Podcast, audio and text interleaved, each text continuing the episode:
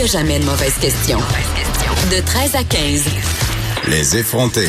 Avec Geneviève Peterson.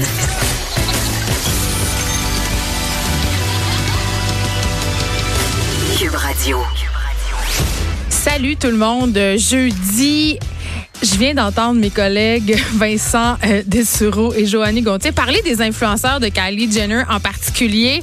Et je me disais, euh, dans la foulée du Marc Cassivi Gate, si on se rappelle, Marc Cassivi, le chroniqueur de la presse qui a fait une chronique euh, qui n'a pas passé euh, inaperçue, où il vilipendait les influenceurs et le festival euh, Juste pour ados en particulier. Euh, J'ai entendu dire, Vincent en particulier, que la, la, la la clique des influenceurs, c'était quelque chose d'assez superficiel. Évidemment, on parlait euh, des influenceurs américains qui sont beaucoup plus big que chez nous. Mais je, ça me fait réagir parce que il faut faire attention, il faut pas généraliser. Je veux juste rappeler, euh, c'est sûr qu'à première vue, ça a l'air d'être des personnes qui se prennent en photo en maillot de bain avec leurs injections de lèvres puis leurs petits chums, mais ces gens-là travaillent très très fort.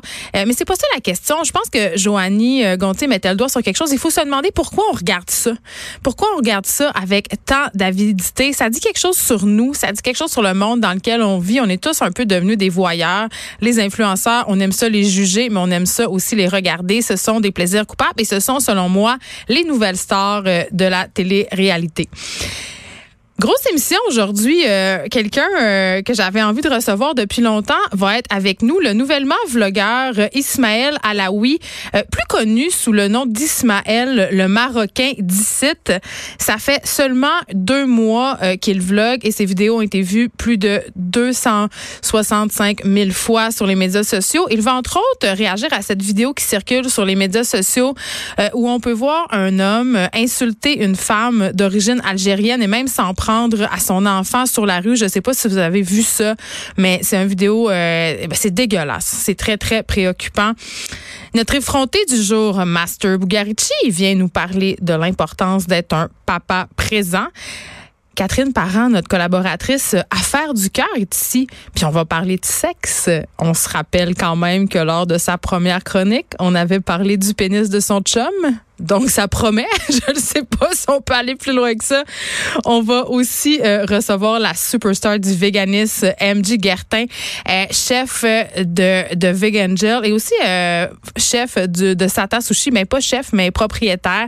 Elle a participé au Tofu d'or, donc elle vient un peu nous parler de son parcours entrepreneurial et aussi de sa vision du véganisme. Mais avant, avant, avant, avant, je voulais vous parler d'un autre scandale. Et oui, une chance qu'Internet est là pour générer euh, du scandale et donc des sujets pour moi.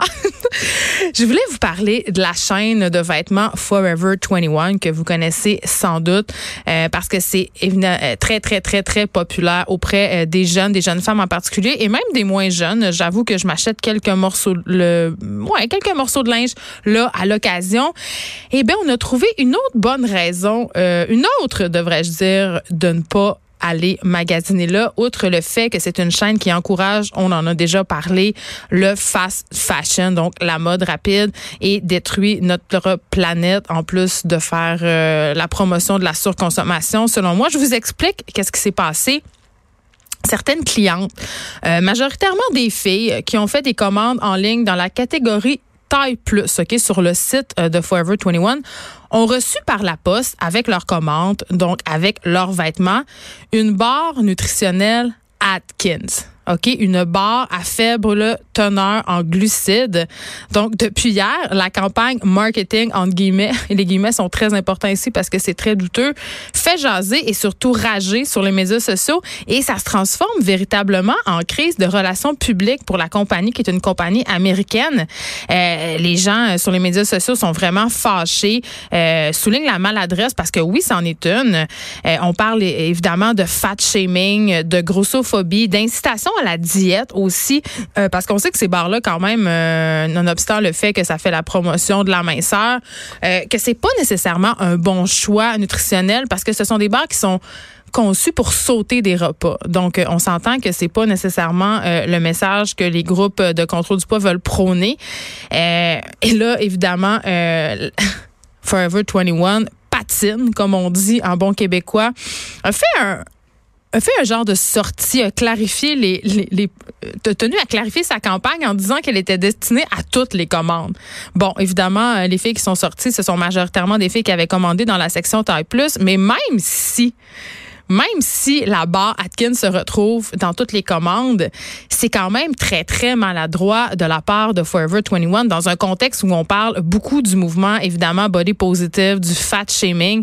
Je veux dire, je me demande comment Forever 21 n'a pas pu anticiper que son initiative allait susciter une levée de bouclier. Je me demande aussi, euh, et par contre, quand même, si ça va avoir un impact sur l'image de la marque à long terme, OK? Parce que là, c'est sûr, on est fâché, on n'est pas content, euh, mais quand même, j'ai l'impression qu'on va pardonner vite parce qu'évidemment, cette chaîne-là est très populaire auprès des jeunes. Ils vendent des vêtements à très, très bas prix. Puis on sait qu'au final, rendu à la caisse, le portefeuille l'emporte souvent sur nos petites valeurs personnelles. Je crois par contre qu'il serait de bon ton euh, pour Forever 21 de faire plus qu'un petit communiqué lame, d'avouer son erreur, euh, de s'excuser, de dire écoutez, on s'est trompé parce que évidemment, faute avouée est à demi pardonnée, comme on dit.